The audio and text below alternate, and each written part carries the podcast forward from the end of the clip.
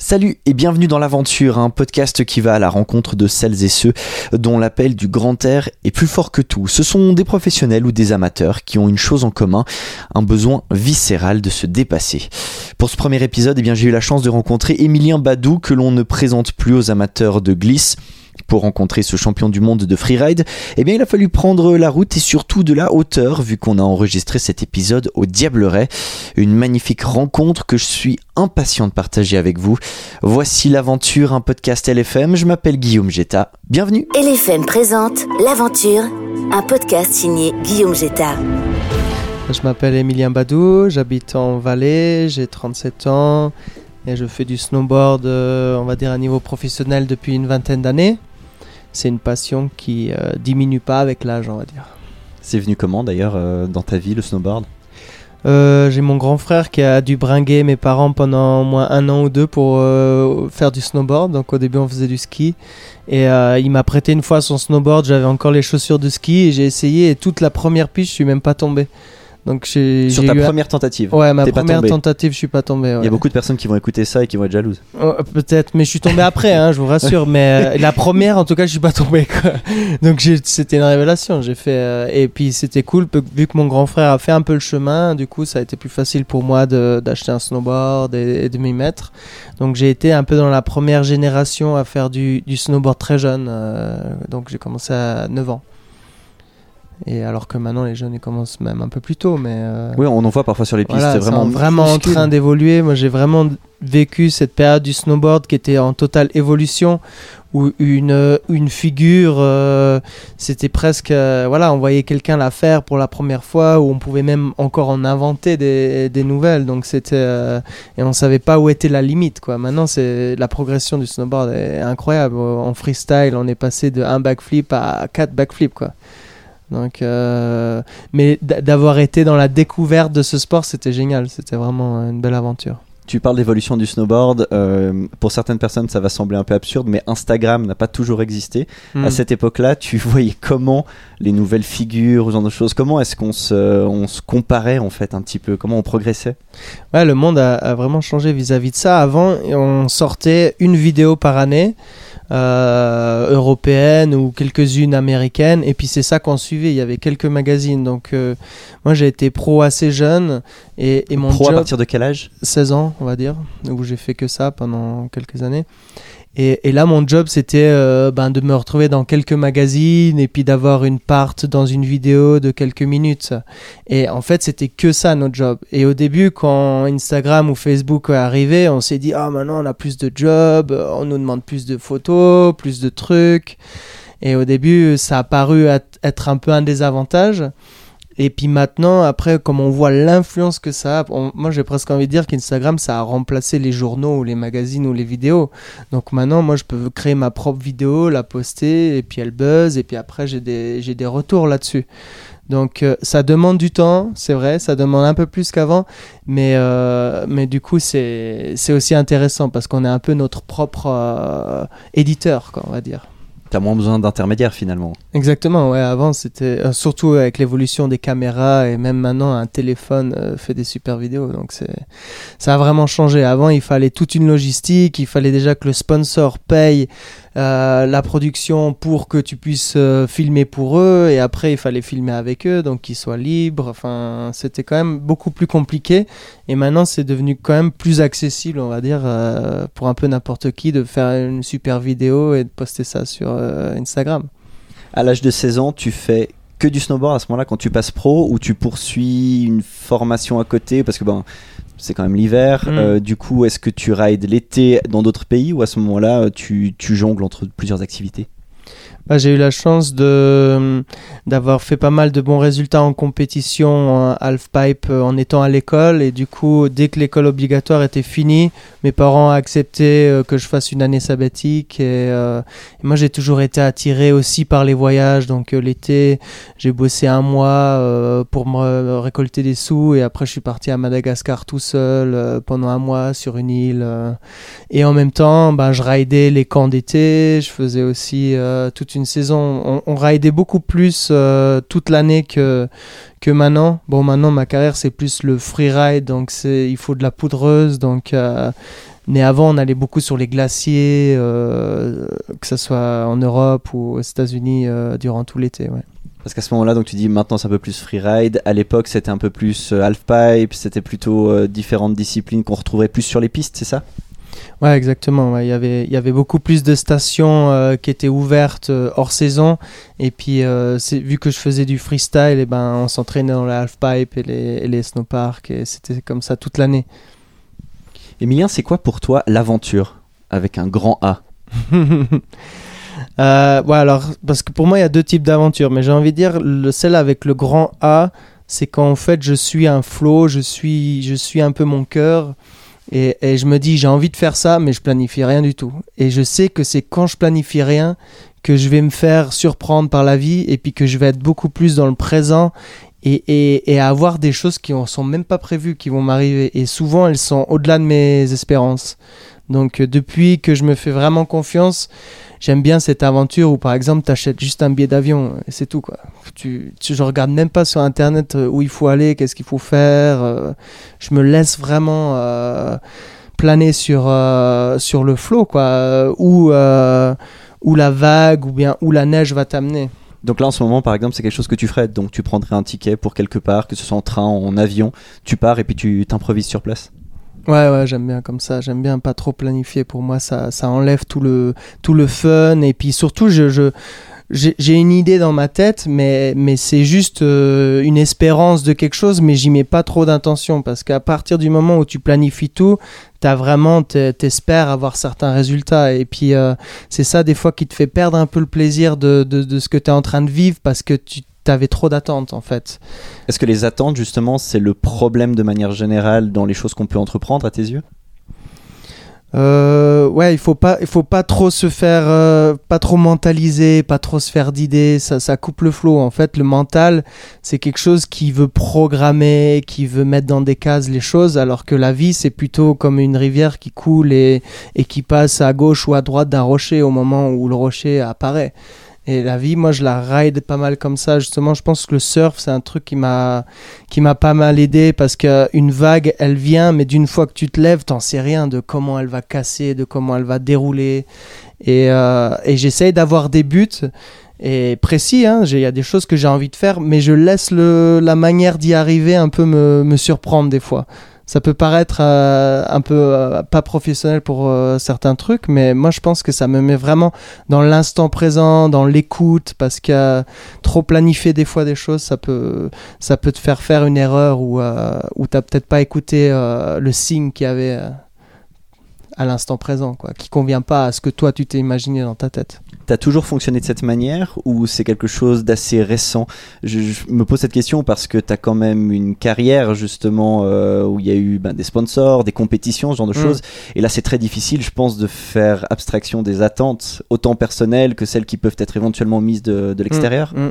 Bah justement, quand tu m'as dit euh, parle-moi de l'aventure avec le grand A, j'ai envie de te dire je mets celle-là avec le grand A et l'autre aventure, ça serait celle où tu as un but et de toute façon, même si tu as tout planifié, il y a toujours des surprises. Donc ça reste toujours de l'aventure. Et, et, et sur ça, ben, comme je dis, moi j'ai toujours une idée dans ma tête, j'ai toujours euh, une, une pensée et, et je finis toujours par y arriver. C'est ça qui est cool. En, général, euh, des fois même, euh, ce qu'il faut, c'est pas renoncer en fait. Si ça s'est pas passé comme ça, ça se passera peut-être pas pendant les cinq prochaines années, mais tout d'un coup, tu as oublié que tu avais envie de faire ça et tout d'un coup, il s'y propose et là, tu vas. Euh, et c'est ça cette aventure finalement, c'est d'avoir des buts, de jamais trop y renoncer, vraiment avoir beaucoup de persévérance et euh, ouais, de se laisser, se laisser surprendre quoi, le plus possible.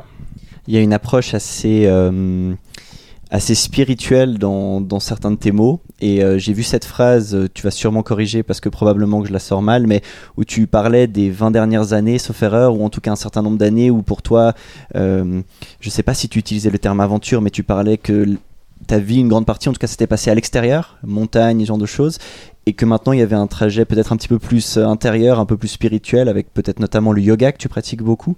Est-ce que c'est juste déjà ce que je suis en train de dire? Oui, ben ça, je pense que c'est quelque chose qui vient plus avec l'âge. Je veux dire, quand on est jeune, quand on est beau, euh, tout va bien, on, pense que à ce qu'on a envie de faire. Et des fois, l'âge r- apporte un peu plus de réflexion, un peu plus de, de sagesse aussi sur, euh, sur comment on entrevoit la vie. Et, et donc, on fonce un petit peu moins dans les dans l'action et on se remet un peu plus en question. Et, euh, et puis maintenant, des fois, ben, j'arrive à, à contrôler ou à voir des choses en moi que que j'aurais pas vu avant. Et puis que je pense que c'est quelque chose vu que ouais comme tu dis je suis quelqu'un de spirituel moi mon corps à un moment donné je vais le laisser mais mon âme elle va continuer. Donc il y a aussi des choses sur le plan euh, intérieur que j'ai envie de m'améliorer. Parce que si c'est que physique et ben ça va que décroître vu qu'on va tous euh, vieillir et mourir donc euh, j'ai envie de, m'améliorer sur quelque chose sur le long terme donc, il faut à un moment donné mettre un petit peu moins que sur le physique et que sur les choses qui se réalisent à l'extérieur et plus sur des choses qui sont à l'intérieur qui finalement se, se conservent jusqu'au dernier souffle, voire euh, même après. Et, et j'en reviens sur un exemple où j'ai eu la chance de rider euh, l'Obergabeland, qui était une montagne qui me faisait rêver. Et, et 24 heures après l'avoir fait, j'ai comme eu un vide. C'est parce que d'une fois que accompli. ouais, d'une fois que tu as fait quelque chose, après il y a un vide. Donc ça veut dire que quand même la matière, c'est des- c'est éphémère, quoi. Ça t'apporte des plaisirs éphémères. Alors que si tu arrives à conquérir des choses à l'intérieur, après tu gardes une stabilité, une compréhension de, de comment tu réagis ou de comment tu, tu vis. T'en as fait quoi de ce sentiment justement? Ce, ce sentiment de vide? Ouais, ben, c'est soit tu repars sur un autre projet, tu dis, bon, ben maintenant j'ai envie de faire cette montagne. Et puis ça, je continue, hein, je suis pas du tout contre faire des choses euh, à l'extérieur. Mais, euh, mais ouais, et finalement, c'est vide, ces moments euh, un peu de solitude, c'est des moments où, où tu te remets en question. Et puis ça peut être aussi des carrefours dans ta vie où tu te dis, ah ben là, peut-être que je suis arrivé au mieux de ce que je pouvais faire et c'est souvent moi ce que je fais quand j'ai atteint mon meilleur je change je fais un autre truc un autre sport une autre discipline ou euh, j'aime évoluer quoi j'aime euh, découvrir et c'est quand même pas mal dans la découverte qu'il y a l'aventure parce qu'on sait pas à quoi s'attendre En voyant ton parcours, euh, j'ai j'ai essayé involontairement euh, de faire des liens entre un peu tout, parce que c'est comme ça qu'un cerveau, je pense, fonctionne de manière générale. le lien entre euh, une, une descente en freeride et par exemple le yoga aujourd'hui, est-ce que dans les deux cas, il y a une forme de méditation? Est-ce que dans les deux cas, il y a une forme de, de pleine conscience de ce que tu es en train de vivre sur le moment? Est-ce que c'est conscientisable? Enfin, comment est-ce que toi tu vois un peu ces, ces deux disciplines? Antagonistes ou alors au contraire euh, très très complémentaires? Ah ouais non elles sont vraiment complémentaires hein. d'ailleurs ça étonne des gens s'ils regardent mes vidéos euh, ils voient que je descends tout droit euh, que je vais à fond c'est comme si je vivais à 300 à l'heure Ouais, parce qu'il y a une notion de vitesse à ce moment-là, effectivement. Et au yoga, tout est au ralenti, tout est dans la conscience. Mais, mais au final, j'ai envie d'arriver au même but où, euh, par exemple, là, j'enseigne et, et, euh, et il faut. C'est comme la montagne. Tu as prévu ton cours ou tu as regardé ton parcours sur la montagne, mais d'une fois que tu es au sommet, tu sais que tu faut se faire confiance, tu sais euh, quel est ton parcours ou euh, à quoi va ressembler ton cours, mais après tout le reste finalement t'as t'as plus besoin d'y penser, t'as plus besoin de, de mentaliser tout ça, il faut juste le vivre et c'est des choses qui se sentent et moi je suis beaucoup dans le dans le ressenti et puis faire confiance à ces ressentis et puis ça amène toujours un super flow quoi. En général tu c'est comme ça que tu es vraiment le plus dedans, que ce soit en yoga ou en freeride c'est quand tu, tu, tu laisses, tu te laisses un peu surprendre et, les envies que tu as sur le moment, mais tout en restant dans la bonne structure pour rester vraiment euh, dans, dans- soit en sécurité en montagne ou soit dans la bonne ligne euh, avec le yoga. Tu parles d'enseignement. Quelles sont les, valeurs importantes pour toi en ce moment euh, lorsque tu dois encadrer quelqu'un? Euh, moi, j'ai envie que les gens, ils arrivent à, se sentir eux-mêmes, qu'ils arrivent à sentir la paix, le calme, euh, qu'ils sentent l'alignement. J'ai envie que j'ai envie de pouvoir leur apporter quelque chose.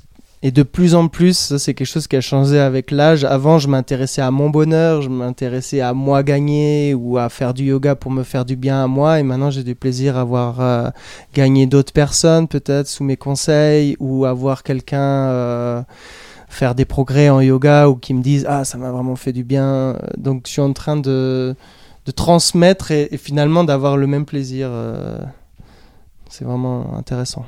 Tu accordes donc une importance aussi grande dans, l'enseignement euh, spirituel du coup que physique si tu encadres quelqu'un dans, un sport. Est-ce que les deux dimensions sont pour toi vraiment très liées dans la performance aussi?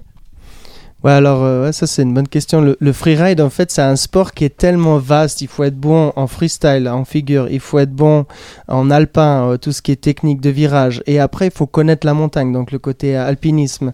Donc déjà là, on est très complet. Et puis en plus, rien n'est on peut pas mettre quelque chose dans un cadre. C'est pas comme euh, faire des piquets ou euh, donc euh, du coup pour moi le, spirituel là il a encore beaucoup plus d'importance parce que finalement tu peux aussi demander à la montagne de te montrer la ligne ou enfin il y a d'autres choses qui, rentrent en compte dans ce sport et, pour moi euh, ça m'a vraiment fait évoluer. D'ailleurs une fois mon coach mental il m'avait dit mais en fait ce que tu fais ça me fait penser à ces tribus qui doivent monter sur une tour de 30 mètres. Et puis euh, celui qui gagne c'est celui qui a trouvé la liane la plus courte. Et ils doivent sauter de 30 mètres avec une liane attachée à la cheville. Et puis celui qui s'arrête à 1 cm du sol sans le toucher il gagne donc en fait on prend des risques énormes et mais, mais, mais ça nous force à aller chercher en nous le, le guerrier ou, l'humain ou, ou toutes ces choses et ça finalement c'est spirituel et physique. Il y a les deux. Il y a le,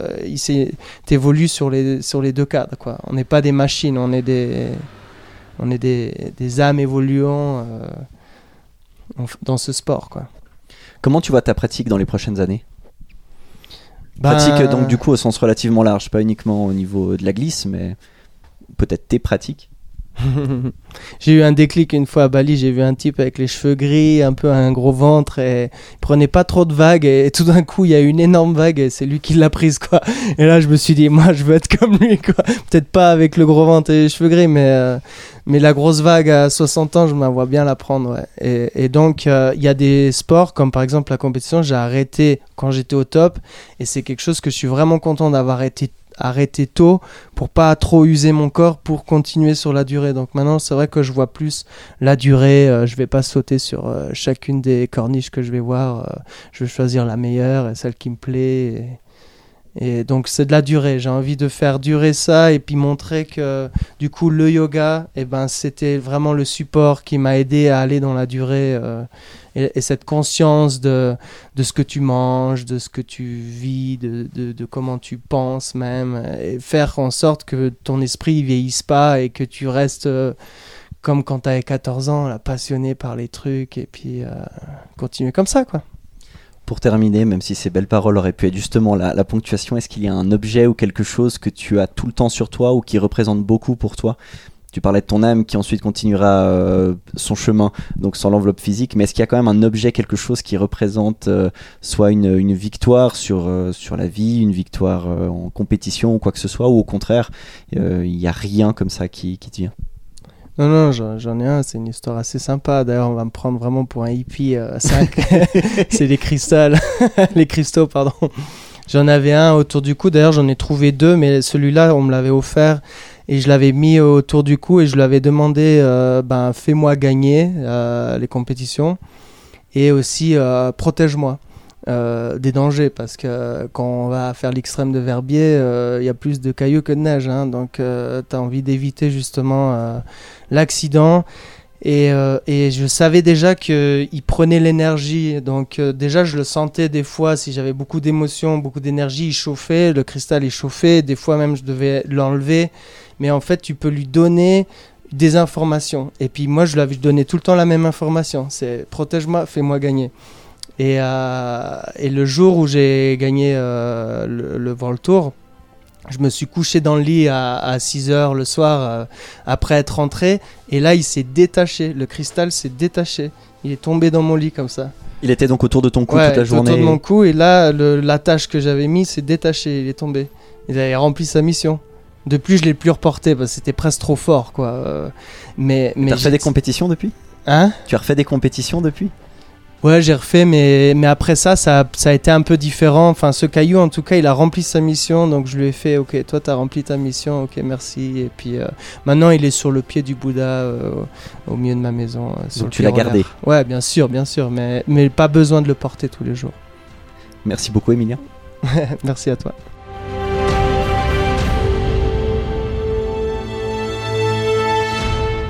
Merci d'avoir écouté l'aventure, un podcast LFM.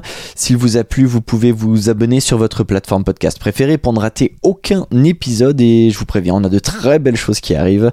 On se retrouve bientôt pour une nouvelle rencontre. Prenez soin de vous. Salut